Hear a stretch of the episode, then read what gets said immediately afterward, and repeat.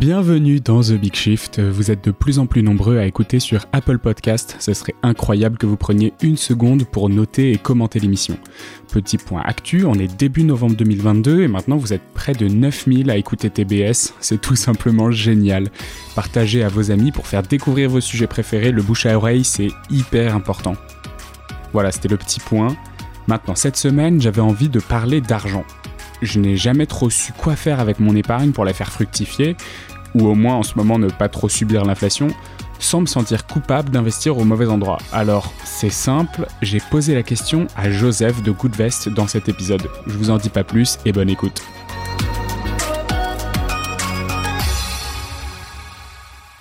Ok, et eh bien bonjour à tous et salut Joseph.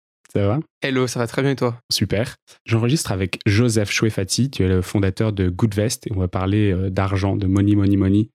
Euh, l'idée, c'est de se dire que bah, l'argent, on en a tous un peu, beaucoup. Euh, on en a souvent tous un peu. L'épargne, ça a un impact carbone, on le sait. On a enregistré avec Léo Garnier de Rift il y a, quelques mois à ce sujet.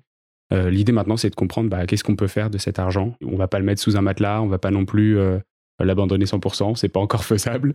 Euh, donc voilà, qu'est-ce qu'on fait pour faire mieux avec cet argent? Et c'est pour ça que c'est que tu es là. On va essayer de répondre à cette question, comprendre un peu bah, euh, les dérives de l'industrie financière si, jamais c'est un sujet qui te motive, et puis, euh, et puis comprendre ce qui est possible de faire avec, avec des épargnes au quotidien pour, pour, pour tout un chacun.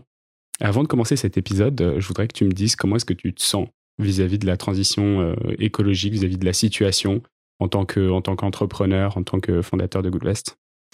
Écoute, j'ai envie de, rester optimiste euh, parce que je pense que l'humanité euh, finit toujours euh, par trouver une solution. Même si aujourd'hui, quand on regarde la, le, contexte et la situation, il y, a de quoi être inquiet, même d'être très inquiet, je pense. quand on a vu l'été qu'on a passé, mais, même l'automne mmh. l'automne qu'on est en train de passer, où il y a deux jours, il faisait encore.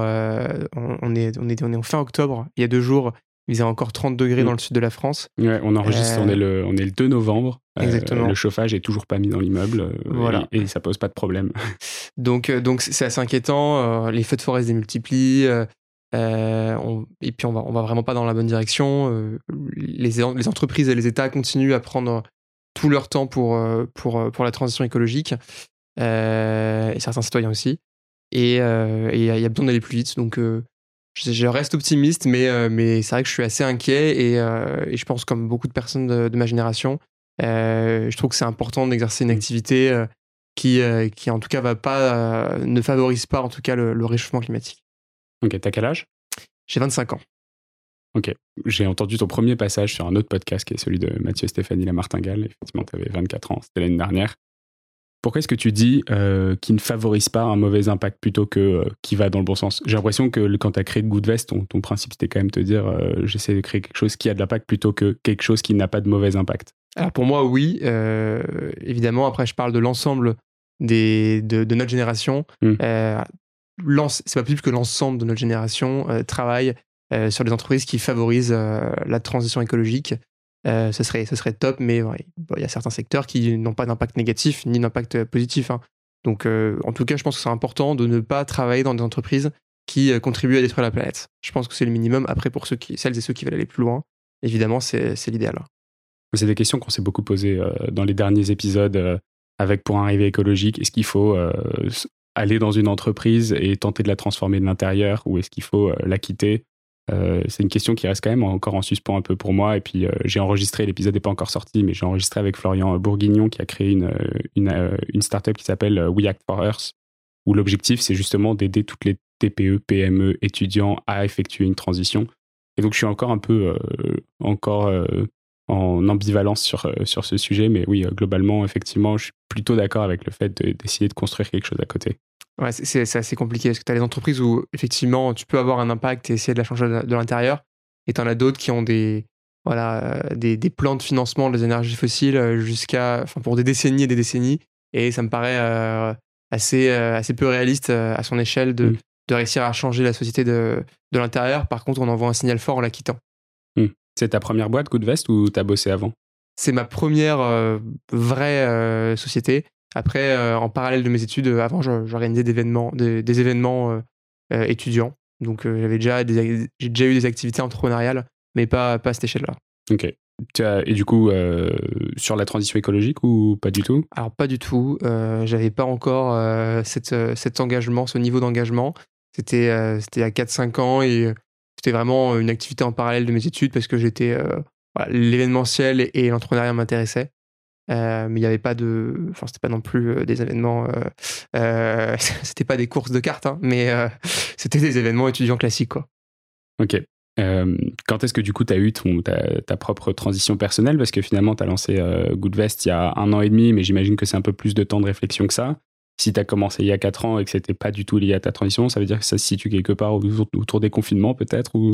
Exactement. En fait, je pense que ça a commencé vers le, quand j'ai rejoint le master XHEC Entrepreneur.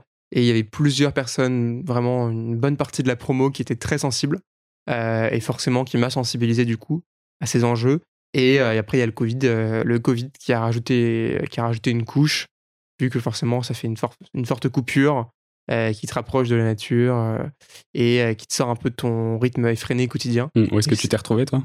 Moi, je me suis retrouvé à la campagne près de Paris, dans les Yvelines, principalement. Ok. Donc voilà, j'étais, euh, j'ai rapproché de la nature dans les, dans les deux sens, dans tous les sens du terme, quoi. Ok. Et alors, du coup, naissance de Goodvest, la finance, c'était déjà ta, c'était déjà ton, le, le secteur que tu avais choisi pour essayer de faire bouger les choses ou c'est un peu opportuniste, ce qui est pas grave en soi, hein, mais pas, pas, pas vraiment. Euh, dans le master, l'objectif du master, c'est vraiment de sortir avec une, une, une, une société, de, de, créer sa société euh, avant la fin du master ou, dans, les années qui suivent. Et j'ai bossé sur différents types de projets, toujours en lien avec la transition écologique, euh, mais euh, pas forcément dans la finance. Le premier, euh, vu que j'ai fait avant l'école ETR de Lausanne, c'était un, projet de bouteille de gel douche et shampoing en vrac, donc en, de en verre en fait, pour les hôtels. Parce qu'aujourd'hui, ces, petites, petits échantillons de gel douche et shampoing, ça représente 26 milliards de déchets plastiques par an. Euh, donc le premier projet, c'était celui-ci. Le Covid a un petit peu euh, stoppé ce projet parce que mm. forcément, l'hôtellerie avait tout d'un coup d'autres, d'autres, enjeux, vu que les hôtels étaient vides. Euh, ensuite, il y a eu un autre projet qui était sur la mode durable. Et, et, puis après, Goodvest, en fait. Parce que les, deux premiers projets n'étaient pas, pas très réalistes, pas très faisables. Euh, et, après, j'ai eu l'idée de Goodvest euh, pendant le, pendant le Covid. À chaque fois, c'était potentiellement des projets entrepreneuriaux que tu allais, euh, que allais faire perdurer. Complètement. Hein. J'avais des, des, cofondateurs et des cofondatrices sur les deux autres projets. On avait pitché devant des, des investisseurs. On avait même sorti des, des landing pages de, de sites internet pour tester, voir s'il y, avait, s'il y avait de la demande, s'il y avait un besoin. Et, et puis, alors, ça n'a pas, ça pas, ça pas atteint nos, nos, objectifs. Et du coup, on a, continuer chacun de notre côté sur d'autres projets. Et moi, j'ai continué sur Goodvest, du coup. Ok. Alors, du coup, là, pourquoi la, pourquoi la finance euh, C'était quoi ton, ton constat de départ là-dessus? Alors, forcément, pendant le Covid, comme beaucoup de, beaucoup de personnes, euh, bah, je dépensais, euh, je dépensais plus, plus beaucoup d'argent. Donc, je me suis mis à épargner comme la majorité des Français. et je me suis rendu compte, en fait, en voulant réorienter, réorienter mon épargne, que c'était très compliqué de trouver des supports euh, qui me correspondaient. Euh, il y avait certes euh, des solutions de, crowdfunding, par exemple, mais le crowdfunding a ses avantages, mais aussi ses défauts. Donc, on va pas y placer 100% de son capital parce qu'il n'y a pas de liquidité, il n'y a pas beaucoup de diversification. Donc, c'est des, placements très risqués. et je trouvais pas, en fait, de, de, fonds. je me suis rendu compte qu'il y avait beaucoup de greenwashing, qu'il y avait des fonds labellisés ISR qui investissaient en première ligne sur des sociétés dans les énergies fossiles, qui avait très peu de transparence mm. et que de toute façon c'était très complexe. Il n'y a pas de solution euh, de plateforme d'investissement euh, écologique, transparente et simple sur le marché. Et nous, nous sommes dit, bon, bah voilà, il, faut, il faut en créer une du coup. Ok, bah, écoute, hyper intéressant. On va, on va plonger un peu dans, dans, tous ces détails-là, euh, notamment la partie ISR que tu viens de mentionner. Je pense que tout le monde ne sait pas forcément ce que ça représente. Avant ça, donc Goodvest, c'est une assurance vie. Euh, pourquoi spécifiquement tu disais du coup une plateforme d'investissement? Du coup, pourquoi est-ce que vous avez créé une assurance vie? Fondamentalement, en fait, vos, vos clients peuvent pas choisir les projets qu'ils vont financer. Ils choisissent, j'imagine, un, un, type de fonds peut-être, et après vous vous en occupez pour eux. Euh, pourquoi avoir choisi ce produit plutôt qu'un autre? Alors, on a commencé par l'assurance vie. C'est pour ça que je dis plateforme, c'est qu'on commence par ce produit-là, mais à terme, on veut, on veut diversifier, proposer d'autres produits. On a commencé par l'assurance vie parce que euh, c'est la principale enveloppe d'investissement en France, donc c'est celle sur laquelle on peut avoir le plus d'impact. Euh, l'épargne, l'ensemble de l'épargne des Français, c'est quasiment 6 000 milliards d'euros. Mm. Euh, et sur ces 6 000 milliards, il y a 2 000 milliards sur des assurances vie. Euh, Pour comparer, euh, aujourd'hui, il y a seulement 400 milliards, quasiment 500 milliards sur les livrets A. Donc, c'est 4 fois moins que sur l'assurance vie. c'est aussi un des supports sur lesquels il y avait le moins d'offres qui étaient vraiment engagés. contrairement au crowdfunding, par exemple, où à l'époque, on lançait Goodvest, il y avait déjà 4-5 plateformes qui font un super travail comme Lita, Mimosa, euh, We Do Good, enfin, il y en a, mm. en a quelques-unes. Euh, et il n'y avait pas vraiment, il y avait pas vraiment de solution sur l'assurance vie qui pourtant est la principale enveloppe d'investissement. C'est une enveloppe qui est assez intéressante parce que bah, elle est liquide, donc euh, il y a la possibilité de sortir quand on le souhaite. elle est avantageuse fiscalement, il y a la possibilité d'en avoir autant qu'on veut. Donc c'était voilà, c'était c'était assez évident de se lancer par, par, ce, par ce produit. Ok, alors maintenant on arrive dans la partie compliquée. Restez avec nous. Euh, c'est quoi fondamentalement le problème de la finance aujourd'hui? Parce qu'on pourrait très bien se dire, OK, bon, on, passe le Lita, euh, Mimosa, etc. C'est de l'investissement en direct dans des projets, puisque c'est des plateformes qui permettent de faire le lien entre, euh, entre l'acheteur, donc l'investisseur et, et, le projet, mais, mais donc on investit dans un seul projet. Donc en gros, on met toutes ces billes dans le même panier. L'avantage de l'assurance vie, c'est qu'on va investir dans un fonds et donc on va diversifier en fonction des différentes entreprises dans lesquelles on investit ce qui va euh, bah, potentiellement euh, éviter des, pertes, euh, importantes. Et j'ai déjà oublié où je voulais en venir. Quel est, le grand souci aujourd'hui avec la finance qui fait que tu as besoin de lancer Goodvest? Alors, il y en a plusieurs. déjà, l'épargne est extrêmement carbonée.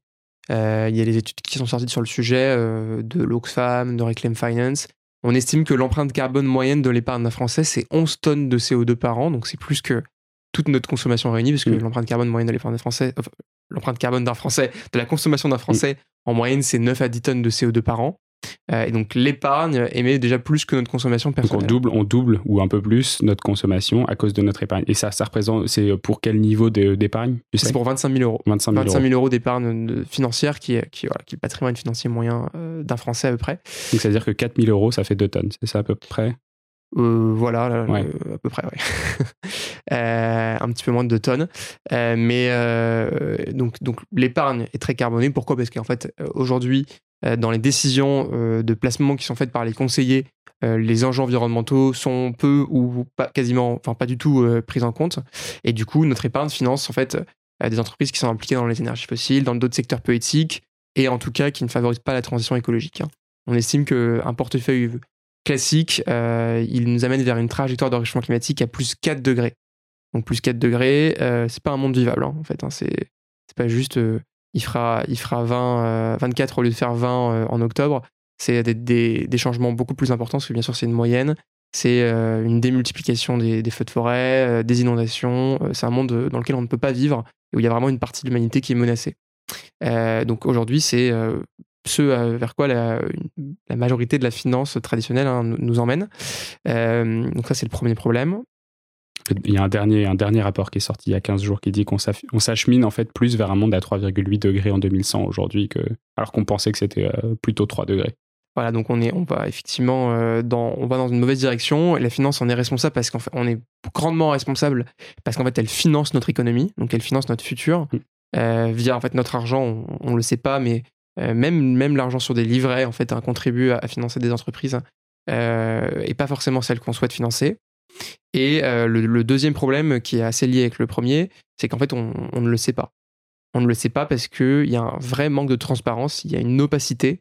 Euh, les épargnants ont été littéralement infantilisés par les conseillers pendant des années.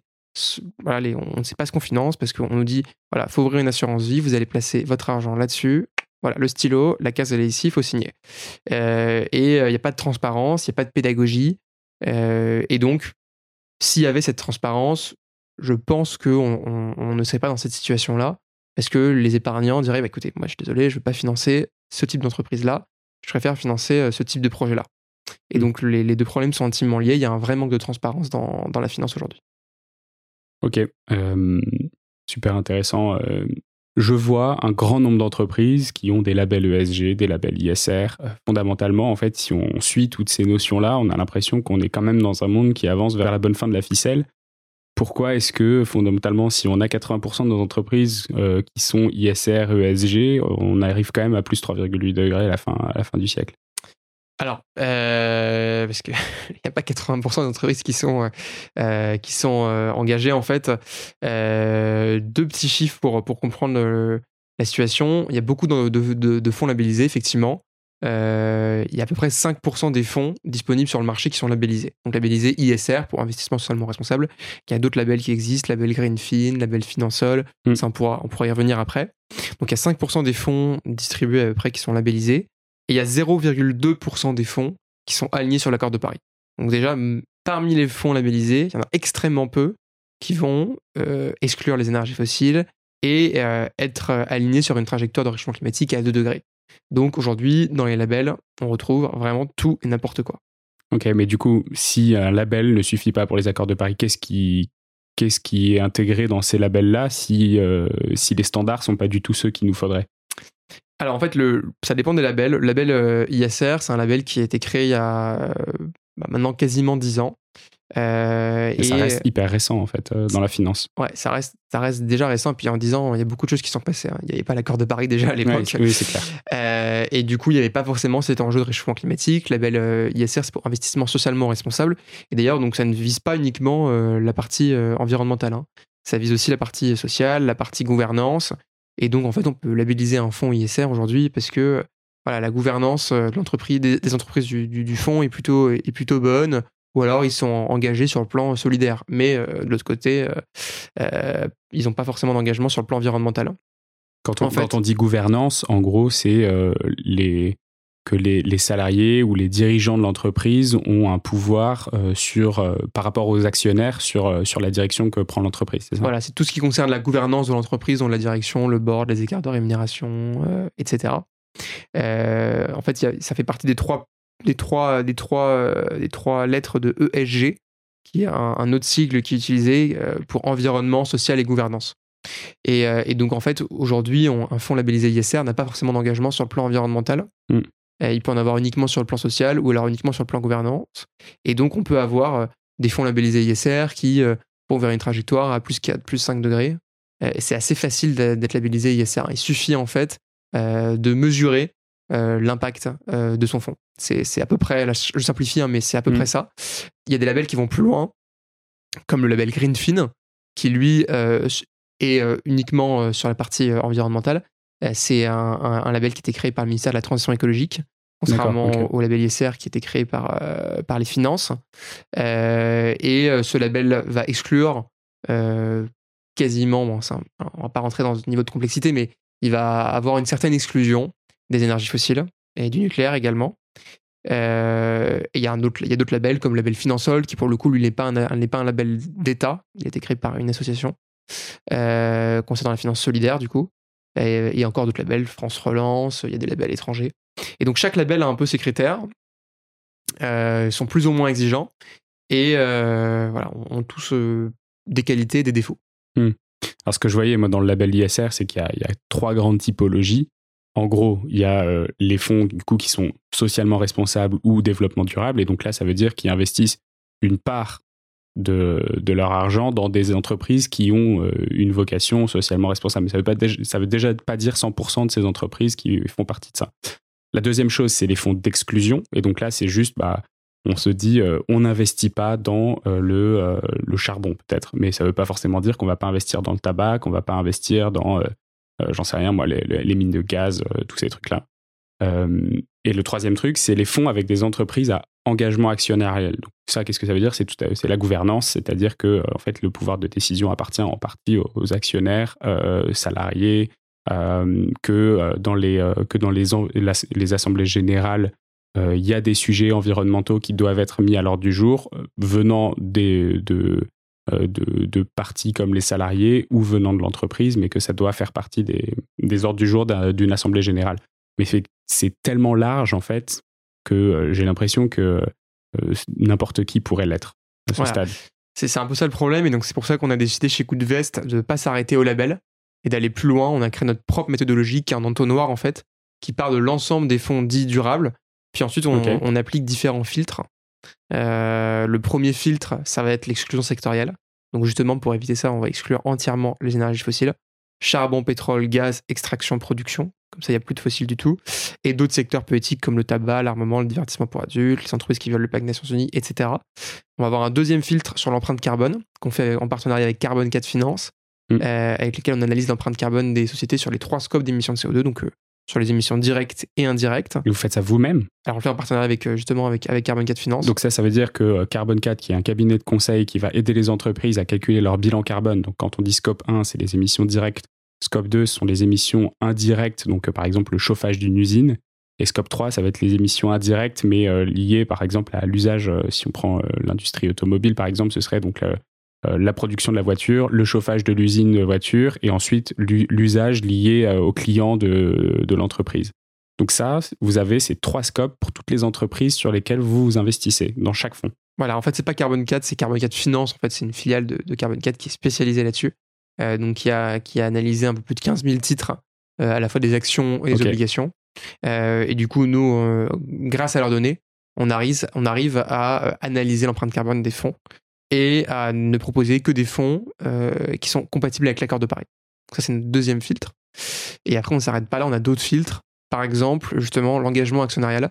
Ça veut dire qu'aujourd'hui, c'est bien d'avoir un fonds qui va être compatible avec l'accord de Paris et qui va exclure les énergies fossiles. Mais si la société de gestion derrière elle fait n'importe quoi euh, en votant contre des plans climat euh, qui sont très intéressants, ou alors euh, pour des plans climat qui sont pas suffisamment ambitieux, on, va dire, on va mettre un stop et on va dire, en fait, non, on, ne va pas investir dans ce fonds-là, parce qu'en fait, certes, il n'investit pas dans les énergies fossiles, mais il ne, favorise pas la, transition écologique en exerçant mmh. un, pouvoir très puissant qu'ont les actionnaires, qui en fait de, de prendre des décisions stratégiques pour les sociétés sur 15 000, il vous en reste combien finalement du coup? Une fois que le Carbon 4 Finance a, analysé ces 15 000 sociétés euh, qui font du coup partie toutes de fonds ESG a priori? Alors justement, on part, part pas de l'ensemble des 15 000. Eux, ils, ont analysé, ils ont 15 000 titres. Nous, on part de fonds. Donc on a analysé un peu plus d'un millier de fonds. Sur le millier de fonds analysés, il y en a une cinquantaine qui répondent à nos critères. Euh, et on en a intégré dans nos allocations une vingtaine euh, parce qu'il voilà, y a des fonds qui sont, quasiment, euh, qui sont quasiment des doublons ou alors qui ne respectent pas d'autres contraintes de risque ou bien de frais qu'on a, parce qu'on a aussi une politique de, de tarifaire euh, très transparente et assez intéressante pour, le, pour les clients. et donc on a d'autres filtres, mais on arrive à une vingtaine de fonds sur un millier de fonds analysés. Ok, mais dans ce cas, tu me parlais du coup tout à l'heure de la, de la transparence, qui était un des problèmes majeurs de l'industrie de la finance, de l'assurance. Comment est-ce que vous faites pour vous savoir que euh, bah, les investissements que vous faites euh, pour, vos, pour vos propres clients, vous, les fonds dans lesquels vous investissez, eux, respectent bien les critères que vous leur avez donnés? Alors en fait, on, quand, quand on veut analyser un fonds, on rentre en contact avec la société de gestion, hmm. on signe un NDA, un, non-disclosure agreement, de confidentialité, voilà exactement, avec les sociétés de gestion pour qu'elles nous envoient leur inventaire donc la liste des fonds avec les pondérations dans lesquelles ils ont investi. Euh, ça, c'est des, choses qui ne sont pas disponibles puisque forcément, c'est euh, des données qui sont confidentielles. Mm. Euh, mais nous, on, on, leur explique notre démarche. On leur dit voilà, nous, on n'investira pas dans votre fonds si on ne peut pas contrôler ce qu'il y a dedans. Et donc, on leur demande leur inventaire. On leur demande d'autres choses comme par exemple leur dernier rapport de politique de vote pour justement mesurer leur engagement aux assemblées générales des actionnaires. Et ensuite, on va bah, en fait éplucher la composition euh, pour vérifier les exclusions. Ensuite, on va le passer dans notre outil euh, en partenariat qu'on a avec euh, Carbone 4 Finance d'analyse de l'empreinte carbone. Et voilà, et on va, on va faire le cheminement de l'entonnoir que j'ai décrit tout à l'heure pour vérifier si le fonds respecte oui ou non nos critères. S'il respecte le critère, on va le faire référencer dans notre contrat. Ça ne veut pas forcément dire qu'on va le mettre dans nos allocations, parce qu'aujourd'hui, on fait de la gestion pilotée. C'est-à-dire qu'on fait, des, on fait des, des, portefeuilles sur mesure pour nos clients, pour qu'ils vraiment n'aient pas, de, pas de préoccupation sur mmh. la gestion. Euh, et euh, on va avoir un comité d'investissement euh, externe qui aujourd'hui rassemble différents CIO, donc des directeurs d'investissement de différentes sociétés de gestion qui, sont, qui sont totalement indépendantes et n'ont aucun lien avec Goodvest, pour qu'ils justement puissent nous faire des, recommandations également sur la partie financière. sur les arbitrages, Exactement. Par exemple, bah, grosse inflation, qu'est-ce qu'on fait? On va raccourcir un peu la, duration des, des, des, de nos obligations pour euh, justement limiter l'impact de l'inflation sur, sur nos placements. Ok. Et du coup, ça veut dire, dans chaque fonds que vous avez, toutes les entreprises qui, dans lesquelles ce fonds-là investit, vous avez des données sur ces entreprises-là. Exactement. Euh, mais ces fonds-là, donc ça veut dire ils ont créé des, ils ont créé des, des, des produits spécifiquement pour vous, du coup, pour qu'ils comprennent à chaque fois euh, les, les, entreprises sur lesquelles vous, vous avez les datas? Non, non, pas du tout. Euh, Aujourd'hui, 15 000 titres, c'est énorme, en fait. Ouais. donc, c'est-à-dire que Carbon 4 Finance a la data sur une très, très grosse partie du marché. Ok, c'est peut-être ça la donnée qui, me manque, effectivement. Voilà. ouais. Et donc, parfois, sur certains fonds, mais alors c'est vraiment des fonds de PME dans ce cas, Mm. Euh, là, parfois, il peut y avoir, il peut manquer de la donnée. Mais aujourd'hui, sur nos fonds, on a, on a une couverture de, de 100% quasiment sur tous les fonds. D'accord, parce qu'en fait, 15 000, c'est que du côté. C'est que du côté, effectivement. Mm. Et euh, de toute façon, sur l'assurance vie, on est quasiment que sur du côté. Euh, mais on va avoir une petite partie de non-côté sur des fonds 90-10. C'est des fonds labellisés Finansol, où en fait, il y a 90% du fonds qui va être coté pour garantir la liquidité. Mm. Et 10% qui va être, euh, qui va être non-coté. Et dans, en fait, des dans ce cas, ça va être des, des PME françaises, euh, type Café Joyeux, Tom et Josette. Et donc, des, vraiment des PME françaises qui favorisent soit la transition écologique, soit la création d'emplois en France, l'insertion des handicapés. Mm. voilà. Comment est-ce que vous êtes impacté par, euh, par l'inflation dont tu parlais euh, tout à l'heure? Euh, écoute, on n'est on pas énormément impacté par l'inflation. On l'est un petit peu parce que forcément les épargnants ont peut-être un peu moins à mettre de côté, étant donné que le coût de la vie augmente. Mais en fait, ce dont on s'est rendu compte, c'est qu'ils ne mettent pas moins de côté, ils dépensent moins. Donc ils épargnent toujours autant, voire plus. Donc ça ne nous impacte pas énormément. Ça a impacté forcément euh, euh, légèrement les performances. performances, en Mm. 2022 euh, sur la partie obligataire, mais ça les impacte sur le court terme. Ça veut dire qu'aujourd'hui, vu que euh, les taux augmentent, la valorisation des obligations qu'on avait il y a quelques, quelques années a baissé un petit peu, mais les taux montent, du coup leur rémunération va significativement augmenter. Donc c'est vraiment, c'est vraiment, on est, on est affecté sur le court terme. Après, il ne faudrait ouais. pas que l'inflation passe à 20%, mais, euh, mais euh, pour l'instant, en tout cas, on n'est pas énormément affecté par, euh, par la situation. Ok. Je voulais qu'on revienne un petit peu sur la partie ISR. Fondamentalement, on est d'accord pour dire qu'il y a une grosse partie de, ce label qui est le la label un peu principal qui est, du greenwashing. Est-ce qu'il y a des, volontés d'évolution? Est-ce que ça s'améliore? Est-ce que vous, vous avez la possibilité de faire entrer plus d'entreprises au fur et à mesure? Est-ce que tu vois donc une amélioration de ce côté-là ou est-ce que vous êtes toujours avec une petite partie euh, du panel d'entreprises disponibles? Euh, alors, le label ISR est en train d'être réorganisé. Ok. Euh, y a une- parce que voilà, aujourd'hui, la, la- la majorité des professionnels s'en est rendu compte hein, qu'il y, avait- qu'il y avait quelques problèmes sur, euh, sur ce label, euh, qui est un peu vieillissant. Donc il y a une volonté de, de le réorganiser. Euh, on ne sait pas encore à quoi ça va ressembler. Euh, il y a quelques, quelques mois, on disait que finalement, euh, l'exclusion des énergies fossiles n'était pas sur la table, n'était toujours pas sur la table. Il y a quelques semaines, il y a eu un revirement. Finalement, si, mais peut-être pas le gaz. Euh, Donc, euh, on ne sait pas. En tout cas, ça va évoluer. Ça peut pas être pire qu'aujourd'hui. Euh, donc, ça, ça va évoluer, mais on ne sait pas vraiment dans, dans quel sens ça évoluera. Par. Moi, je suis resté sur le fait qu'effectivement, le gaz venait de rentrer, le gaz venait de rentrer effectivement sur, enfin, faisait partie des investissements socialement, euh, enfin, environnementalement responsables. Voilà. Après, le label peut prendre des décisions différentes. hein. Par exemple, le label Greenfin aujourd'hui exclut le nucléaire, ce qui est, ce qui est un peu une aberration hein, parce que c'est une énergie de transition. Euh, mais euh, aujourd'hui, euh, on a la même politique sur le gaz que sur le nucléaire, effectivement, au niveau de la réglementation européenne. Donc, on ne sait pas tellement ce qui va se passer. Est-ce que, est-ce que les exclusions de, de Greenfin vont devenir plus souples? Est-ce que les exclusions de- du label ISR vont, vont, vont, vont exister c'est, encore, encore en suspens. Ok. Et ça prend du temps parce que c'est le temps politique, hein, donc euh, euh, européen en plus. Donc, euh, on Vous, a- avez un petit pouvoir là-dessus, euh, Goodvest, ou vous êtes minuscule dans, dans l'espace de ce, de, de ce marché? Bah, on pense, on, on pouvait penser qu'on était minuscule, mais en fait, on a été beaucoup consulté par des députés, même par des ministères. Donc, on n'est pas si euh, Vous avez une place dans l'espace voilà, euh, on va dire de débat. relativement par rapport à notre euh, développement sur le marché, Mm. où on gère euh, 0,0001% de l'épargne des Français, on, on est, on est quand même écouté euh, et consulté, alors qu'aujourd'hui, on est quand même un acteur qui est encore, qui est encore assez jeune et qui a encore une très petite part de marché. Quoi. Et ça, tu le, tu le, tu le relis à quoi? Bah, parce qu'on a quand même fait un petit peu de bruit depuis le lancement, qu'on a une initiative qui est, qui est nouvelle et donc qui intéresse, qui est, qui est aussi engagée. on, a, on a gagné beaucoup de prix, on a, on a quand même pas mal de visibilité aussi sur le plan startup, fintech, digital. on a obtenu des financements auprès de la BPI et voilà, plusieurs, plusieurs reconnaissances. Et du coup, on, est quand même relativement visible par rapport à notre taille. Ok. par rapport à votre taille, du coup, vous avez une petite taille, vous êtes une start-up, vous êtes 22. Est-ce qu'il y a un risque, en fait, si je décide de mettre mon argent chez, chez Goodvest, de juste le perdre?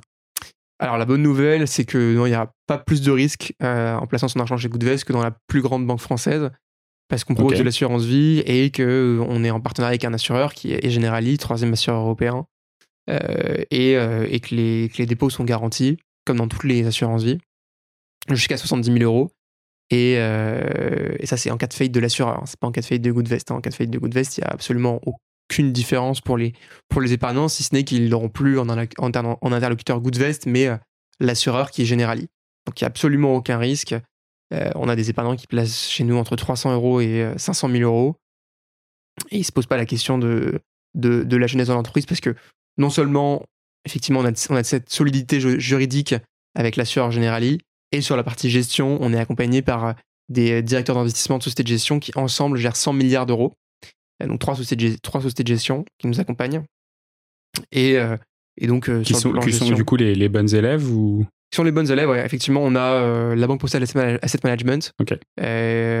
donc, qui. Intéressant d'avoir les noms, je trouve. Voilà. Donc, trois sociétés de gestion. donc, c'est des CIO ou des anciens CIO de ces trois sociétés de gestion. la Banque Postale Asset Management, qui gère 70 milliards d'euros. On a également Mirova, 20 milliards d'euros, et Tobam, 10 milliards d'euros. Donc ensemble, les trois gèrent 100 milliards d'euros. Donc c'est des grosses sociétés de gestion euh, qui ont toutes des politiques plus ou moins avancées sur le plan, euh, sur le plan environnemental. La Banque Postale, euh, bah, c'est aujourd'hui la seule banque française hein, qui ne finance plus les énergies fossiles. Mm. Mirova, c'est une, une des, des, sociétés de gestion pionnières hein, sur la partie environnementale, donc on s'est vraiment entouré d'experts qui nous accompagnent pas uniquement pour la partie, sur la partie euh, ISR, parce que là-dessus, on est déjà accompagné hein, par Carbon 4 Finance, euh, qu'on a une méthodologie interne, mais qui ont aussi un regard euh, de stratégie d'investissement, parce que on, est, on a été créé pour faire de l'engagement environnemental, mais l'objectif, c'est aussi bien sûr de préserver le capital de nos mm. épargnants et même de le protéger contre l'inflation. Ok. Le fait d'investir dans, dans, la transition écologique, est-ce que, ça, est -ce que ça impacte les performances positivement comme négativement? Je veux dire, c'est un sujet qui est hyper trendy. Je me dis, il y a des possibilités aussi que ce soit quand même pour le, pour que ce soit un, meilleur, un meilleur rendement qu'un fonds traditionnel. Je ne sais pas.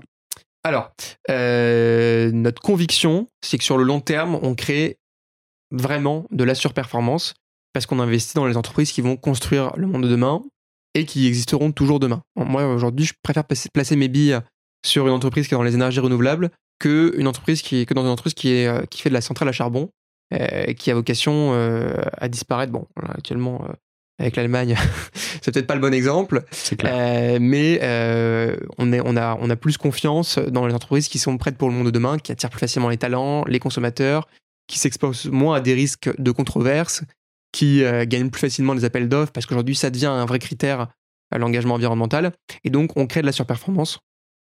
Ça s'est vérifié sur les cinq dernières années. On a pu back-tester euh, donc tester dans le passé parce que nos fonds existaient déjà depuis plusieurs années, euh, nos allocations, et on a une performance qui est légèrement supérieure euh, au benchmark, donc à la concurrence.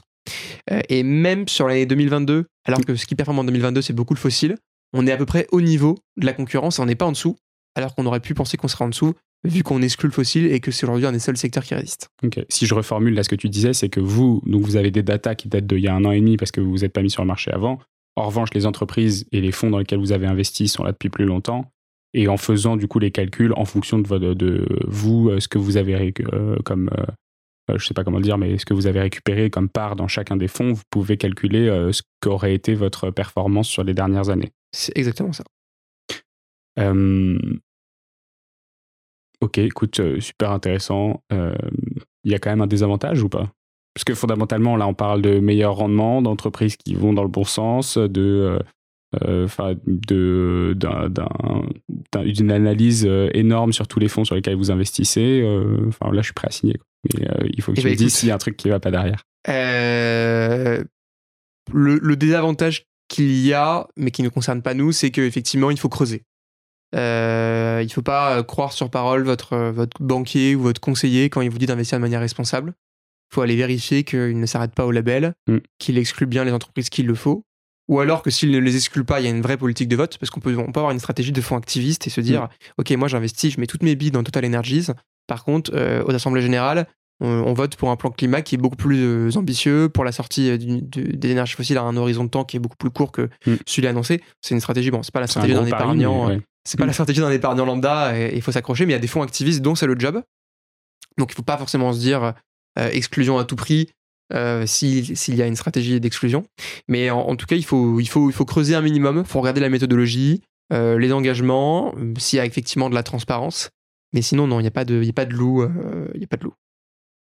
Ok, bah écoute, euh, top. Est-ce que tu as un dernier mot avant qu'on avant qu'on clôture? Euh, écoute, euh, Avant ça, j'avais un dernier. euh, je je t'ai demandé ou pas euh, euh, ce qu'il faut qu'on choisisse entre un livret développement durable et solidaire, euh, une assurance vie Good Vest. euh, euh, ouais, globalement entre ces deux-là, parce que j'ai l'impression que tu me dis, donc tu me parlais de 400 millions, euh, 400 milliards d'encours sur les livrets A, livrets LDDS, euh, c'est un peu la, c'est un peu la même chose. euh, donc j'ai l'impression que c'est le concurrent principal peut-être. Alors non, non, pas vraiment, parce que c'est des, produits qui sont assez différents. Euh, juste pour euh, le, le LDDS, c'est un... Malheureusement, dans beaucoup de banques, c'est un mythe. Euh, Parce qu'il n'y a, pas de- a pas de politique, en fait. hein. Il n'y a pas de- d'obligation pour une banque d'investir différemment sur le livret A sur le LDDS. Donc euh, voilà, c'est- vraiment le... ça n'a que, que le nom de durable. Euh, malheureusement, c'est en train de changer, la Caisse des dépôts est en train de- d'essayer de, de changer ça, mais bon, pour l'instant, c'est... c'est pas n'investissez pas dans un LDDS si vous voulez avoir un impact sur la transition écologique. Euh, Il y a d'autres livrets qui existent. hein. Euh, Il y a la Nef par exemple qui propose un livret Ouais. alors, beaucoup moins rémunéré, Euh, mais là vous avez un impact concret en ouvrant un livret à la Nef. C'est une banque où il n'y a pas de compte courant, c'est ça? Voilà, il n'y a pas de voilà, il y a pas Il y de juste compte un compte courant. épargne. Exactement, mais c'est intéressant et c'est aussi possible pour les entreprises, donc pour la trésorerie d'entreprise, c'est assez intéressant. Moi, je dirais que si vous voulez avoir un impact concret avec votre épargne, c'est effectivement, il y a l'assurance vie, c'est un produit qui existe. Donc chez Goodvest ou alors ailleurs, si vous trouvez une solution qui, vous correspond euh, mieux. Euh, Il y a également le crowdfunding, qui est quand même pertinent pour une partie de son épargne. Si on a un projet qu'on a envie de, soutenir, euh, projet local, c'est possible. Il y a beaucoup de, beaucoup de financement participatif également sur les énergies renouvelables, qui ont des rendements euh, qui sont quasiment garantis, donc c'est assez intéressant. On parle beaucoup d'agrivoltaïsme, d'agri-énergie, etc. Voilà, il y, a- y beaucoup Ouais. de solutions qui existent, c'est intéressant. Moi, ce que je vous conseille, de toute façon, c'est de diversifier. Donc, il faut placer une partie également dans l'immobilier. Dans l'immobilier, on peut aussi faire du durable. Il y a des SCPI ou des SCI qui sont très engagés, qui font de la rénovation euh, des bâtiments, et on sait que c'est aujourd'hui une des principales sources d'émissions de CO2, hein, les bâtiments Ouais, qui sont mal isolés. Mais ça, ça m'intéresse énormément. J'ai mon associé, du coup, qui a un, qui a un podcast sur, euh, sur l'immobilier qui, qui parle beaucoup, justement, de rénovation énergétique. Et donc, ces investissements-là sont, sont très nécessaires. Et du coup, si tu as, du coup, des noms de, par sûr. exemple, euh, qui sont engagés? Il y, en a- pas mal. hein. Il y a, euh, on a Novaxia qui Ouais. est engagée. Alors, il y en a une qui est très engagée, mais j'ai un petit, petit trou noir, je crois que c'est Kianeos. Enfin, voilà, faut, faut, faut, faut, faire vos recherches, mais il y en a une qui est très engagée justement sur la rénovation des bâtiments. Euh, Bon, ouais, Jérémy, si tu veux inviter Novaxia dans Ça fait un bail, n'hésite pas. Voilà, il y a Novaxia, il y a Hiroko également. Euh, donc il y a, il y a, il y a un- il y a plusieurs, euh, plusieurs SCPI euh, qui, sont, qui sont engagés pour l'environnement. Et là, pour le coup, elles ont le label, mais le label ISR est plus intéressant sur les, euh, et un peu plus engageant sur les, sur les SCPI et sur les SCI. Même en faisant vous-même, si vous avez, euh, si vous avez envie, envie d'avoir un vrai projet entrepreneurial et que vous voulez euh, faire de l'immobilier locatif vous-même, c'est aussi possible hein, de se dire je vais prendre, je vais acheter un appart qui est, euh, qui est une vraie passoire thermique et je vais euh, complètement le rénover en mettant du double vitrage, changeant les matériaux, en, en- en passant au chauffage électrique. Donc c'est c'est aussi possible de le faire vous-même. Donc moi mon conseil c'est diversifier. Une assurance vie, par exemple chez Goodvest, de l'immobilier avec Hiroko, Novaxia, un livret d'épargne si vous voulez une partie qui soit vraiment garantie à la nef, euh, vos comptes courants sur des néobanques vertes ou sur des, des banques, euh, des banques vertes. Il y a même Lydia aujourd'hui, un Lydia vert qui existe. Euh, il y a le crédit coopératif si vous voulez une banque vraiment qui a pignon sur rue. Des néobanques vertes, il y a Helios par exemple. Only One également. Donc il y a des solutions aujourd'hui. Gold qui est passé sur le podcast aussi. Il y a des solutions aujourd'hui, effectivement, qui existent. sur le sur, sur l'épargne et sur sur les néobanques. Donc n'hésitez pas à, à, y aller et à aller soutenir ces initiatives. Super. Merci beaucoup Joseph, c'était super intéressant. Merci beaucoup à toi. Salut. Salut. C'est la fin de cet épisode de The Big Shift. J'espère qu'il vous a plu et que vous en avez retiré quelque chose pour votre vie quotidienne. C'est ça le plus important.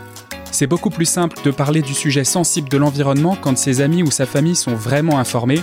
Alors partagez le plus possible The Big Shift, ça aidera tout le monde. Et si vous avez des questions, des sujets que vous souhaitez qu'on aborde, des invités que vous voulez entendre, ou tout simplement que vous voulez qu'on discute de cet épisode, envoyez-moi un message sur LinkedIn. The Big Shift est produit par Echoes Studio. Si vous avez un projet audio, contactez-nous sur www.echoes.studio. Merci d'avoir écouté jusqu'au bout. Je vous retrouve très bientôt pour un nouvel épisode.